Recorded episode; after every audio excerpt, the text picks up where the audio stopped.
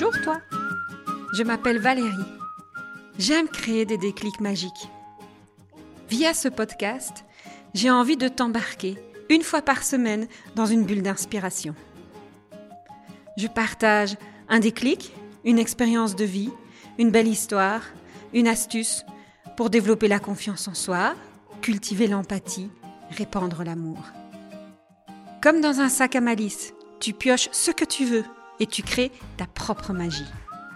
J'ai juste l'envie de t'emmener dans mon univers pour te donner des ailes. Un épisode, comme un shot de caféine.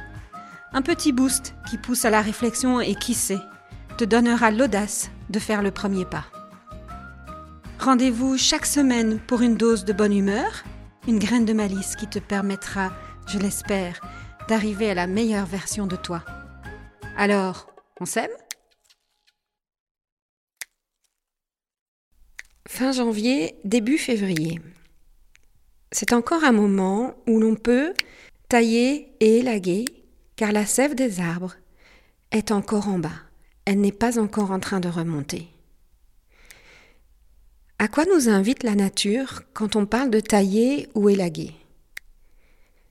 Tailler, c'est quelque part couper pour permettre une plus belle repousse.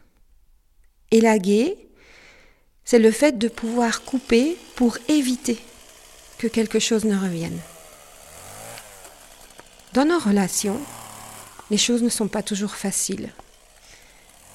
Il nous arrive parfois de vivre des relations un peu plus compliquées et se poser la question de savoir si on a besoin de tailler ou élaguer certaines relations n'est certainement pas un exercice facile.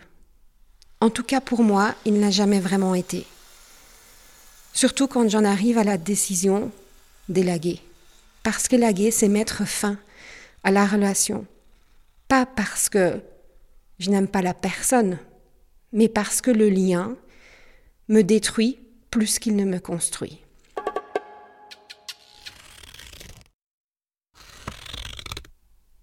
Tailler, pour moi, je l'assimilerais beaucoup plus au fait d'oser la conversation difficile, mettre des mots sur ce qui blesse, sachant que l'autre n'a pas nécessairement cette intention de nous blesser.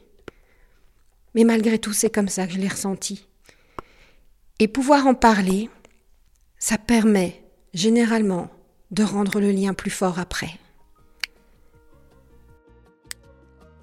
Et si on se faisait un petit bilan de nos relations et de se poser la question, lesquelles je pourrais tailler un peu, quelles sont les conversations que j'ai envie d'avoir et qui me permettraient de faire de cette année 2023 une année où les liens se sont renforcés?